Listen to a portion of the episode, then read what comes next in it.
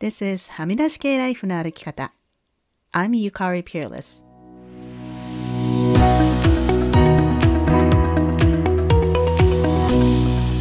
周りが決めた道からはみ出して自分だけの生き方をする人を応援するポッドキャストはみ出し系ライフの歩き方 Welcome to episode 181こんにちは、ピアレスゆかりです。この収録をしているのは10月の最後の週末なんですが、日曜日はハロウィン、そして日本では衆議院選挙ですね。私だけなのかわかりませんが、今回はいつにも増して SNS で積極的に選挙活動というか、選挙に移行活動、この人おすすめとか、この党はこういう方針だとか、本当にたくさんそういうコンテンツを見た気がします。私は日本にいる皆さん向けにツイッターでアンケートを取りまして、選挙の投票行きますか？と聞いてみたんですが、52人の方が回答してくださったうち92%が行くと答えてくださいました。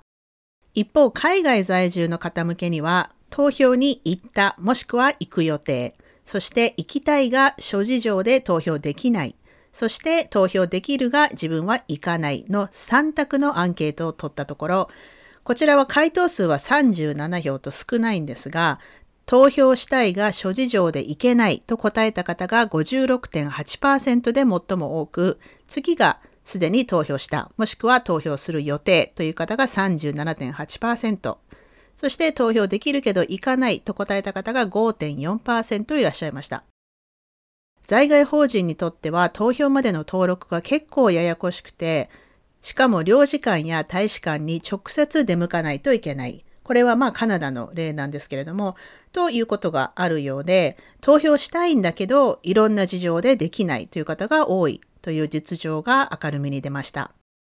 ツイッターではですね、えっと、春日井さんが、えー、冬のタイヤが間に合わなくて、こう峠を越えるハイウェイの運転ができないから投票に行けないとおっしゃっていましたが、ね、こうお住まいの国のローカルな選挙と違って、こう在外邦人が投票する選挙っていうのは、その辺のこう学校とかのこう近くの投票所じゃなくて、こう大使館とか領事館まで出向かないといけないので大変ですよね。本当この辺ちょっともう少し何とかしてほしいなと思うんですけれども、まあサンプル数が少ないんですけれども、なかなか興味深いなと思いました。選挙の結果どうなるのか本当ドキドキしますね。先週のバウンダリーに関してのクラブハウスの会話のエピソード、感想を送ってくださった皆さんありがとうございました。ここで一つミキさんからのコメントを紹介させてください。日本在住のミキと申します。数ヶ月前からゆかりさんのポッドキャストを見つけて最新のエピソードから遡り聞いています。お話の中からはゆかりさんの優しくも強く温かいお人柄が伝わってきてすっかりファンになっております。ありがとうございます。このように感想をメールでお送りするのは初めてです。バウンダリーについて話そうのエピソードを聞いて感銘を受けました。皆さんがお話しされているのを聞いて、まさに何でも安請け合いをしてきた私自身に気づかされました。15年間同じ職場で仕事をしていますが、家族との時間を削ってまで自分自身が仕事を引き受けることで、職場での自分の価値が高まっていると錯覚していましたが、都合のいい人になっていたように思います。お話を聞いていて、これからバウンダリーを意識することは自分の軸を知ることなのだと気づきました。ありがたいヒントをいただき感謝です。一つ悩むのは、15年同じ職場で今までは何でも引き受けてきた私が引き続き同じ環境の中でこれからどのようにバウンダリーを引いていくかです。急にこの人仕事を引き受けてくれなくなったな、などと思われてしまうのではと考えてしまいます。小さいことから少しずつ練習が必要かなとは思いますが、具体的な何かアドバイスいただけますと幸いです。今後の配信も楽しみにしております。というメッセージをいただきました。ミキさんありがとうございます。このね、あの今まで安請け合いをしてきた自分を顧みて、これからバウンダリーを引いて断ろうとするとき、おっしゃるように、こう、最初は何この人みたいな反発を受けたり、びっくりされることがあるかと思います。先日のクラハのバウンダリーのエピソードで私もちょこっと話していますが、ブレネー・ブラウンのポッドキャストでブレネーも If you choose self-respect and self-love, A lot of people can shame you. Who do you think you are? と言っていました。ミキさんがセルフケアを選んでバウンダリーを引くと、こう、何様のつもりと怒る人が出てくると思います。それは怖いし、辛いかもしれませんが、自分を愛してセルフケアをするために必要なことだと思います。でも、ポッドキャストの中でも言っていますが、こう、バウンダリーを引いたことで怒る人というのは、ミキさんにとって本当に大切な人ではないということなので、あまり気にしなくてもいいと思います。ミキさんのことを本当に大切に思っている人なら理解してくれるはずです。ね、簡単なことではないですが、少しずつ実行していけるといいですね。ミキさんコメントありがとうございました。さて、今週は価値観についてお話ししたいと思います。価値観について話そうというブログを先日投稿しましたので、こちらリンクをこのエピソードの詳細欄に貼っておきますので読んでみてください。クラブハウスでも日本時間土曜日の夜にお部屋をやりました。パソコンから録音していたんですが、何かちょっと調子が悪かったようで、途中でお部屋が落ちてしまったので、収録は諦めました。その後ですね、スマホで再度お部屋を開いて、まあ、お話はしたんですけれども、お話しした内容はほとんどブログの内容と同じなんですけれども、この List of Values という PDF、まあ、英語なんですけれども、いろんな価値観のリストになっています。これを見て自分にとって一番大事な価値観が何かというのを2つに絞るというのをやって皆さんにシェアしていただきました。私が数年前初めてこのリストを見た時は確か勇気とコネクション、まあ、つながりとかを選んだ気がするんですけれども今では私の中で最も大切な価値は勇気と自由 courage と freedom です。ブログにも書いていますが、まあ、初めてこのリストを見たときは、こう、いいなと思った価値観に10も15も丸をつけたくなると思うんですね。で、まあ、そして、それは珍しいことじゃないんですけれども、このエクササイズで難しいのは、こう自分にとって目標にしたい価値観、こういう人でありたいとか、こういう価値観を大事にしたいとかいう希望とかと、自分が生きていく上で一番大切な価値観というものの違いを見極めることです。例えば私がリストを見ると、authenticity とか creativity、あとは integrity とか目標にしたい価値はたくさんあります。そして、まあそういった目標にしたい価値をたくさん持つこと自体は全然悪いことじゃないと思うんですよね。でも今ここでやっているエクササイズはこう自分の人生で最も大切な自分の人生を自分らしく生きるための道しるべになるような価値を最大2つ選びましょうというものです。絞るのが難しいからこう3つとか5つとか10個とかあってもいいじゃんと思う方もいると思いますがブレネーによると彼女がこれまでの研究で出会ったこう何千人という人の中で自分の価値に沿った生き方ができている人たち。というのはみんな自分の人生の中で一番大事な一つか二つの価値。というのが分かっている人たちで三つも五つもある人たちじゃなかった。ということです。そしてジム・コリンズの言葉が引用されていますけれども三つ以上の優先事項がある。というのは優先事項がないのと同じであるということですね。リストに載っている価値すべて素敵なものですけれども、すべてが重要であれば、何も本当の意味であなたを動かすものにはならないということです。それはこう、ただ気持ちのいい、こう耳障りのいい言葉を並べただけのものと同じであると書かれています。あともう一つ、私はこう、インテグリティ、一貫性とか、クリエイティビティ、創造性も大事だと思ってますけど、私にとってこれはこう、second tier、あの、つまり、あの、二つ目の階層の価値観なんですよね。どういうことかというと、クリエイティビティもインテグリティもどちらも私にとって一番大事な価値観、勇気と自由がないと実践できないものだからです。今日のクラハでは自分がこうなりたいと思う目標やゴールとしての価値と自分の中で本当に大切な価値というものを間違えないようにしないとねという話も出ました。例えば、こう、経済的に安定していること、financial stability とか、私も目標にはしたいと思いますけど、こう、これがないと私は私じゃない気がするみたいなレベルではないです。私にとっては勇気と自由がなかったらもう私は私じゃなくなってしまうという気がするほど大切なものなんですね。で、あなたにとってそれぐらい大事なものは何ですかというのがこの価値観のエクササイズです。この100個ぐらいあるリストの中から価値観を最終的に2つに絞るっていうのはこう比較的簡単にできる人とそうでない人がいると思います。簡単にできる人は結構すぐピンとくると思うんですよね。でもまあどうしても絞れない、難しいと思う方はこう反対側からの目線で見てみて、自分にとってどうしても嫌なことって何だろうって考えてみるのもいいかもしれません。例えば、こう人がこう物を投げて起こすとか、年配の方に親切にしていない人を見るとなんかわかんないけど超ムカつくとか、そういう方にとってはこう respect っていうのが大事な価値観かもしれません。価値観が2つに絞れたら一番大事なことはその価値を実行することです。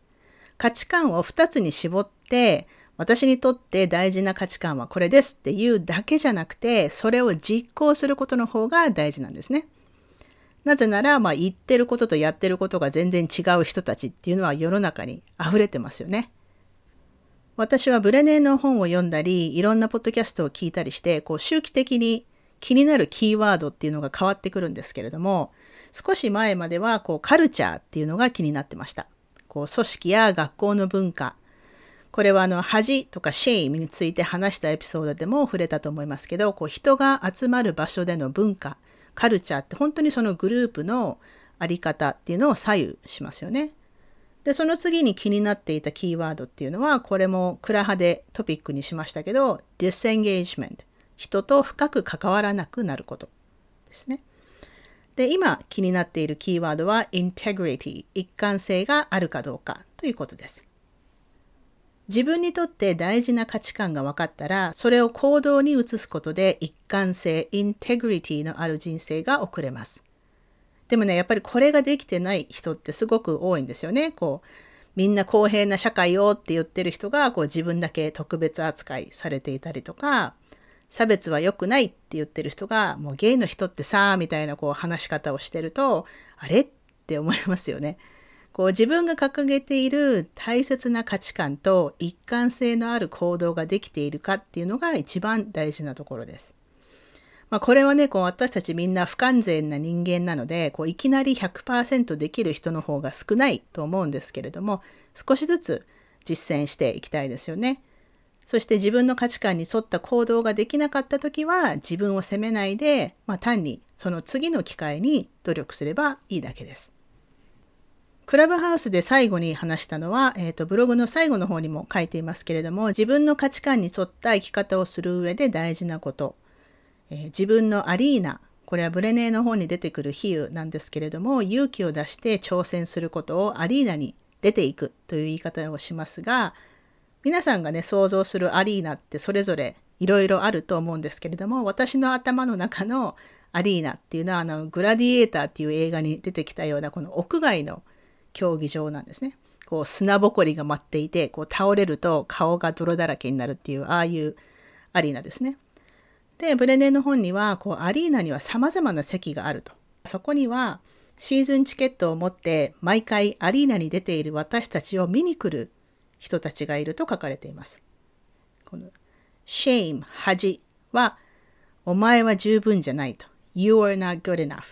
と何様のつもり？Who do you think you are という2つの席のシーズンチケットを持っていてほぼ毎回見に来るんですね。あとは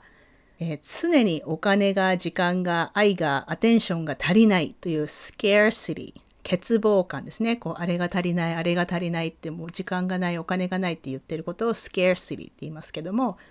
その欠乏感と、あのあの人の方が私より成功しているとか、あの人の方が私よりよくできているとか、こう他人と比べてしまう comparison、比較っていうのもよくやってきます。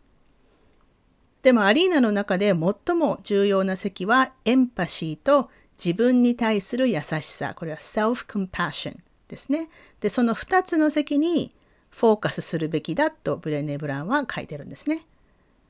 このエンパシーとセルフコンパッションに関するエクササイズはブログの方に書いていますので、よかったら見てみてください。さて今週は価値観についてお話ししてみましたが、皆さんにとって大事な価値観っていうのもぜひよかったらシェアしてくださいね。来週も同じ時間、日本時間の土曜日夜10時半からクラブハウスをやりたいなと思っていますが、今のところトピックがまだ決まっていません。えー、まあ、決まったらインスタやツイッターで告知しますのでチェックしてみてください。トピックのリクエストも受け付けております。それから最後にお知らせなんですが、今やっているブレネー・ブラウンブッククラブで読んでいる Braving the Wilderness っていう本のグループが来週で終わります。その後は多分 Dare to Lead というリーダーシップに関するブレネーの本を読もうかなと思っているんですが、ちょっとね、私これドライな本っていう気がするので、興味のある方が3人以上いるようなら、その本で年明けからまたブッククラブをやりたいなと思っています。もう一つのグループでは今 You Are Your Best Thing っていう本を読んでいるんですが、こちらも11月の半ばで終わります。こちらのグループでは11月30日に発売になるブレネーの新刊 Atlas of the Heart まあ心の地図みたいなタイトルですけれどもこれを12月の半ばから始めたいと思っています。年末年始とかぶるので、まあ、途中お休みにする週もありますが、まあ、私が単にすぐに読み出してみんなと話したいと思っているので結構押したスケジュールになりますけれども、まあ、どちらのブッククラブも11月中に正式な告知はすると思います。でもまあ興味のある方、質問のある方はお気軽にご連絡ください。それからこれは1週間後ですけれども、日本時間11月7日の夜11時からネットフリックスの番組 Sex Education のシーズン3について語る会というのをクラハでやります。その日からね、サマータイムが終わるので、カナダと日本の時差が1時間増えてしまうんですね。だからこれまで10時とか10時半でやっていたのが夜の11時になってしまうのでこう日本の方には遅い時間なんですけれども北米在住の方で参加できる方がいらっしゃったらぜひお越しください。えっ、ー、と11月7日の朝になりますね北米の方には。すごく面白いドラマなので見ていない方はぜひ見てみてください。あのドラマについて語るクラハっていうのもどんどんスケジュールを入れたいなと思っています。次は、えっと、ネットフリックスのメイド。えっと、これは日本語では、メイドの手帳っていう タイトルになってるんですけれども、そのドラマ。そして、えっと、This is Us も、えー、北米ではネットフリックスでシーズン5が出ましたので話したいですね。これは日本では Amazon プライムで見れるみたいなんですけれども、他にもいろいろ話したいドラマは私はいっぱいあるので、このドラマについて話したいというリクエストもお待ちしています。さて、それでは今週のポジティブです。今週のポジティブは単純ですけれども、こうちょっと寒くなってきたので、こう秋冬物が着れるのがちょっと嬉しいってことですかね。あの私は今年の春頃にセールで買った冬物のダウンのコートがあるんですけど、さすがにまだそれを着るほど寒くはないんですけど、秋物のジャケットとかブーツとか着れる気候になったっていうのは嬉しいですね。あとマフラー。あのマフラーってね、英語でマフラーって言わないんですよ。マフラーって英語で言うとあの車のなんだっけ、排気パイプみたいなことを マフラーって言うんですけど、英語ではマフラーっていうのはスカーフって言うんですけども、スカスカーフをつけるのも私は好きなので、なんかこう、そういう季節がやってきたんだと思うとワクワクしますね。それでは今週もお聴きいただきありがとうございました。はみ出し系ライフの歩き方は、プロデューサー、ホストのピアレスゆかりが、未譲渡のコースト整理主領域であるカナダ・ブリティッシュコロンビア州ビクトリアで制作しています。はみらいへの感想、ゆかりへの質問、ご相談、今週のポジティブ、今週のブレイブなどはぜひインスタグラムゆかりピアレス、もしくははみらいのインスタアカウント、はみ出し系までお寄せください。番組への感想メールははみ出し系 at gmail.com でお待ちしています。番組へのサポートは PayPal もしくは月ごとのサポートは Patreon で可能です。いつもサポートしてくださっているパトロンの皆さんありがとうございます。番組のスポンサーは随時受け付けておりますのでぜひお問い合わせください。はみらいショップの URL はすずり .jp スラッシュはみ出し系です。ハミライを気に入ってくださった方は、ぜひお聞きのポッドキャストアプリにて、ハミライのレビューを書いていただけると嬉しいです。